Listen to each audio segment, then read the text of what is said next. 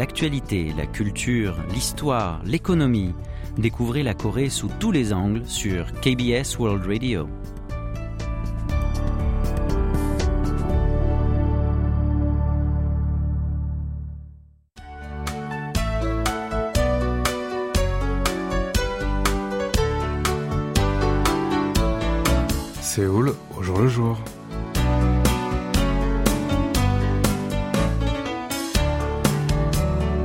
Bonjour à toutes et à tous et merci de nous rejoindre pour cette nouvelle édition de votre magazine de société Séoul au jour le jour. Aujourd'hui, les Sud-Coréens célèbrent le Dongji, le solstice d'hiver, à savoir le jour dont la nuit est la plus longue de l'année. Dongji signifie littéralement arriver à l'hiver. À ce jour, les habitants du pays dit matin clair ont pour coutume de manger une bouillie de haricots rouges accompagnée d'une boule de riz collant. Mais d'où vient cette tradition?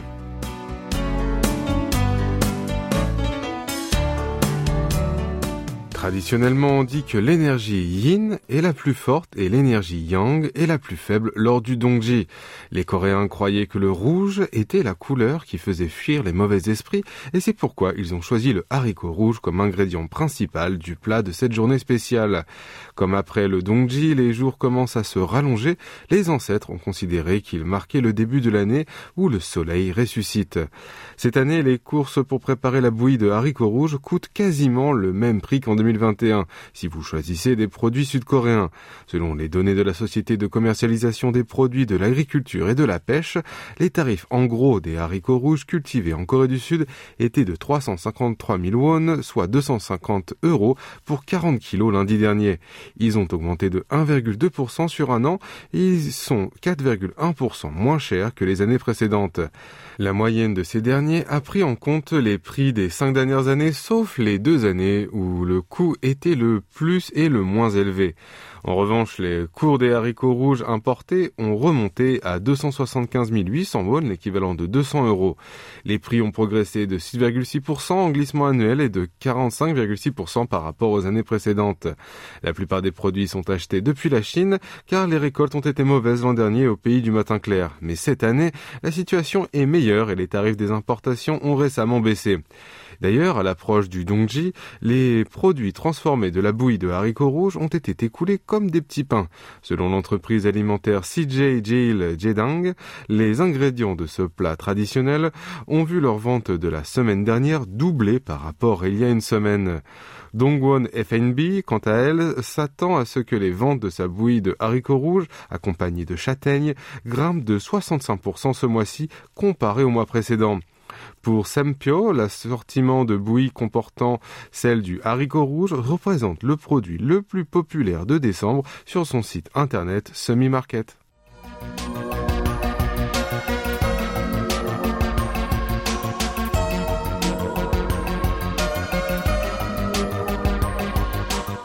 Chaque année, le ministère de l'Intérieur de la Sécurité envoie un cadeau de fin d'année aux travailleurs des établissements indispensables à la société et aux classes défavorisées au nom du président de la République. Cette coutume, qui a débuté en 1981, vise à encourager les ouvriers comme les mineurs, les éboueurs et les agents du bien-être social. Jusqu'à l'année dernière, quelques 3,8 millions de personnes ont reçu des cadeaux. Ce sont souvent du jambon, des boîtes de thon ou des produits de douche. Cette année, 89 000 citoyens étaient sur la liste. Il s'agit entre autres d'employés de centres de traitement des eaux usées, de centres d'enfouissement des déchets, ainsi que des résidents de logements insalubres et des mineurs isolés qui vivent sans parents. Mais malgré cette bonne intention, l'origine de certains fruits secs d'un des articles offerts a fait l'objet d'une polémique. Selon Yoon Jun-byung, député du Minju, la première force de l'opposition, des agriculteurs protestent contre le fait que certains cadeaux comportent des produits agricoles importés. Il a écrit sur Facebook qu'un habitant de sa circonscription électorale à Jong-up, dans la province de Jola du Nord, avait reçu des produits achetés à l'étranger et se demandait si ce cadeau a pour but d'énerver les agriculteurs. D'après le parlementaire, les cacahuètes grillées et les graines de courge étaient 100% chinoises, tandis que les noix, les amandes et les prunes séchées viennent toutes des États-Unis. Face aux critiques, le ministère s'est tout de suite justifié. Selon lui, il a acheté l'assortiment de fruits à coque et les coffrets de produits de douche dans des usines pour lesquelles travaillent des personnes souffrant d'un handicap grave. Il a alors expliqué avoir choisi leurs marchandises pour encourager les installations soutenant l'intégration des personnes handicapées dans la société. C'est la première fois que les fruits secs sont compris dans les cadeaux de fin d'année. Un responsable a déclaré faire preuve de plus de prudence l'année prochaine pour choisir les présents.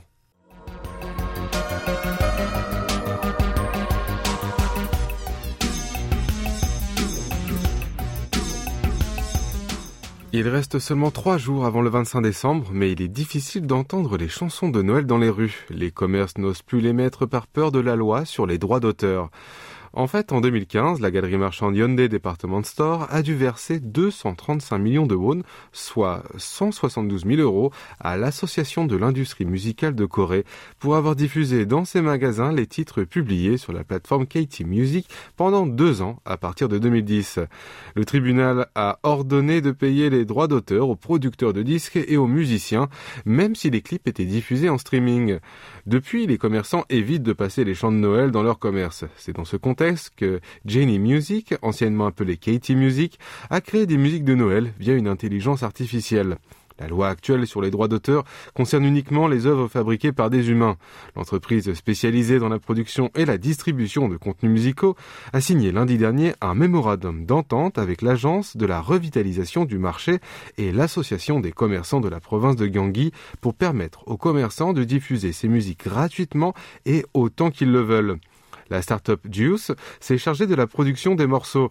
La filiale de Jenny Music a fait écouter à l'IA un grand nombre de tubes de Noël et lui a fait apprendre leurs caractéristiques via un apprentissage profond.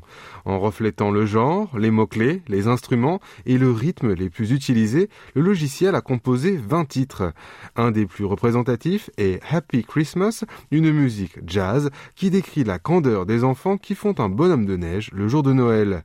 Kim Jong-hook, un responsable de Jenny Music, a souhaité que ces nouvelles chansons permettent de dynamiser l'économie locale et aux habitants de passer la fin de l'année dans une atmosphère plus joviale. Et maintenant faisons une petite pause musicale. Voici Wonderful Tonight du boys band B1A4.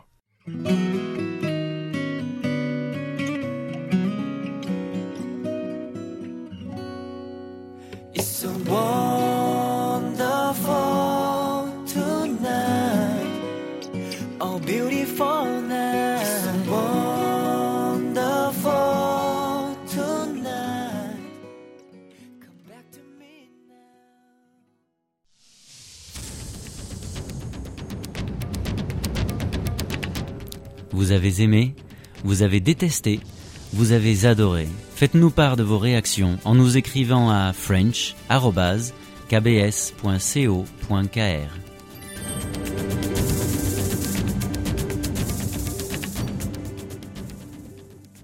Eh oui, vous êtes bien sur KBS World Radio pour votre magazine de société Séoul au jour le jour en compagnie de Franck Atlani ce jeudi 22 décembre.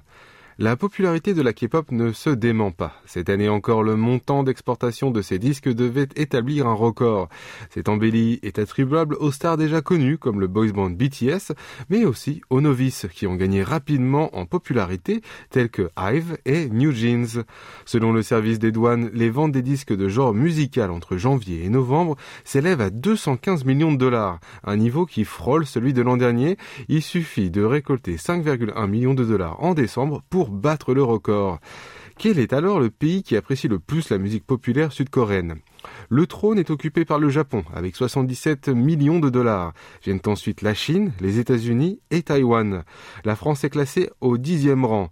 Malte, les Maldives, le Sri Lanka et l'Islande représentent aussi des importateurs notables de musique de la K-pop. En ce qui concerne l'Empire du Milieu, ses achats des 11 premiers mois de l'année ont grimpé de 22,5% en glissement annuel. Une nouvelle surprenante compte tenu du fait que Pékin a restreint les importations de produits culturels sud-coréens pour se venger de l'installation du TAD, le système de défense antimissile américain, sur le sol coréen. Selon un responsable du secteur, même si les chanteurs sud-coréens ne peuvent plus se produire à la télé chinoise, ni livrer des concerts sur place, ils font toujours parler d'eux sur les communautés en L'essor de la K-pop à l'étranger s'explique également par la pandémie. Étant donné que les concerts se déroulent beaucoup moins, les fans achètent à la place des albums. Même après le ralentissement de la pandémie de Covid-19, les tubes du pays du matin clair attirent toujours l'attention aux quatre coins du monde. Selon un autre responsable, d'habitude, la langue est une barrière importante pour apprécier les contenus culturels étrangers. Mais ce n'est pas le cas pour la musique. Ne pas comprendre le coréen n'empêche point d'écouter le morceau et d'apprécier les clips. Cette année, Proof, l'album d'anthologie de BTS et Maxident de Stray Kids se sont vendus à plus de 3 millions d'exemplaires selon le classement Circle Chart et Blackpink, NCT Dream et Seventeen ont franchi la barre des 2 millions.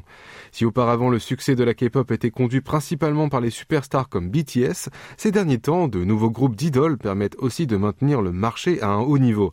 Notamment IVE, qui vient de faire ses débuts, s'est rendu rapidement célèbre avec le triomphe successif de ses trois titres, Eleven, Love Dive et Afterlike. Selon Che Kwang-ho, secrétaire général de l'Association coréenne du contenu musical, la popularité de la K-pop ne fléchira pas tout de suite. Et au vu que les grands labels discographiques prévoient d'augmenter leur investissement et de créer et de produire de nouveaux artistes l'année prochaine, la perspective reste alléchante.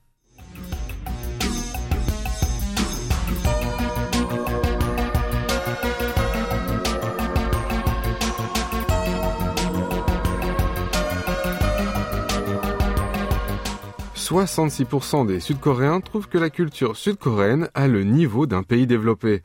C'est ce que nous montre une enquête menée par le ministère de la Culture, des Sports et du Tourisme sur la perception des habitants du pays du matin clair. Selon le résultat, 96,6% ont estimé que la culture populaire était brillante. Ce pourcentage a grimpé de 43 points par rapport à 2008. Les Sud-Coréens semblent avoir un grand amour pour leur patrie.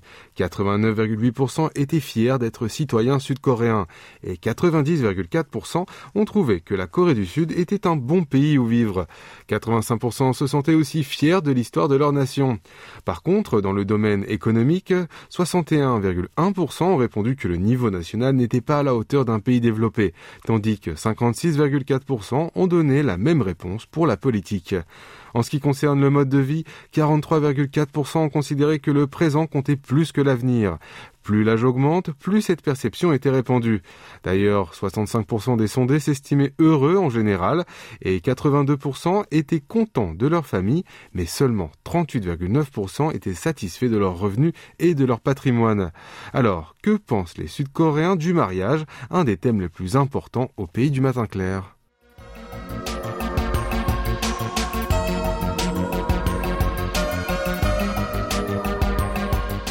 Eh bien, seulement 17,6% des interrogés pensent qu'il faut absolument se marier dans la vie, contre 36,7% en 1996. Et ce ratio continue à reculer. De nombreux citoyens pensent que la personnalité représente le critère le plus important pour choisir leurs futurs époux. 57,6% ont déclaré qu'on n'avait pas besoin d'être chaste avant de s'unir et 56,3% ont pensé que le divorce était un choix personnel. Pour 67,3%, le concubinage doit être reconnu comme une forme de mariage. À propos de la famille, 80,9% ont estimé que les enfants devaient être indépendants de leurs parents financièrement une fois devenus adultes. L'opinion selon laquelle la progéniture doit s'occuper financièrement des parents a perdu du terrain pour atteindre 51,2%. En ce qui concerne l'équilibre entre la vie professionnelle et la vie privée, 32,2% accordaient plus d'importance dans les loisirs, alors que le chiffre était de 48,4% il y a trois ans.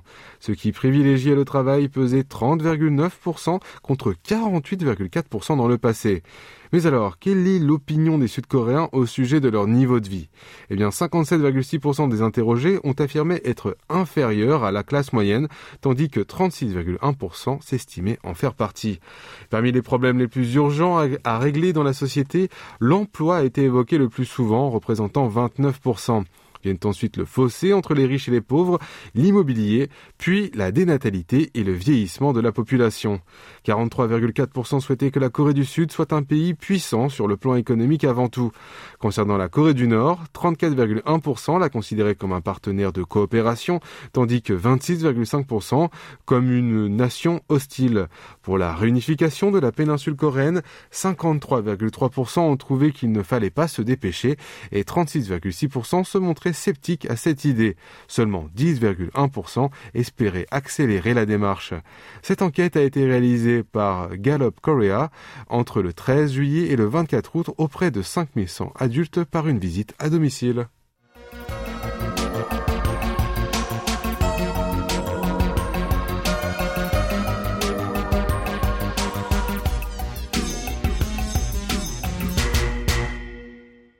Les personnes qui sont sur la même terre mais qui vivent dans un autre univers. C'est comme ça que le photographe sud-coréen Che Won-jun voit les Africains qui résident au pays du matin clair.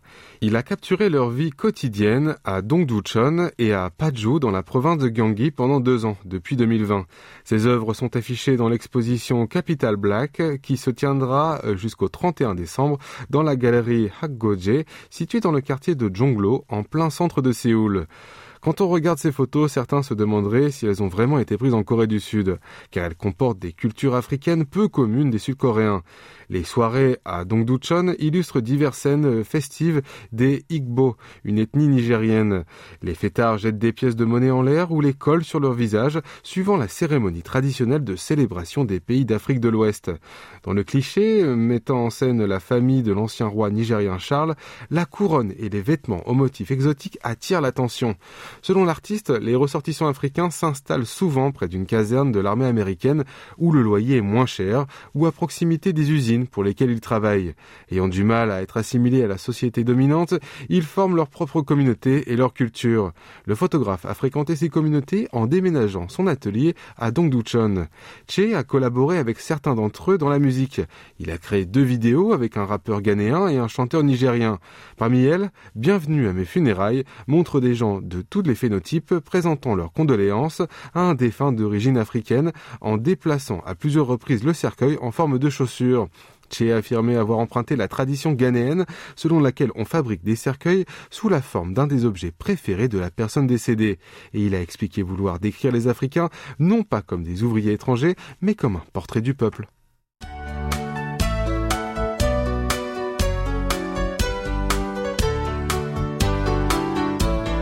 C'est la fin de notre émission C'est au jour le jour du jeudi. C'était Franck Atlani au micro, Ijeon à la rédaction avec Kim Hongju à la réalisation. Merci de nous avoir suivis et je vous souhaite une très belle journée.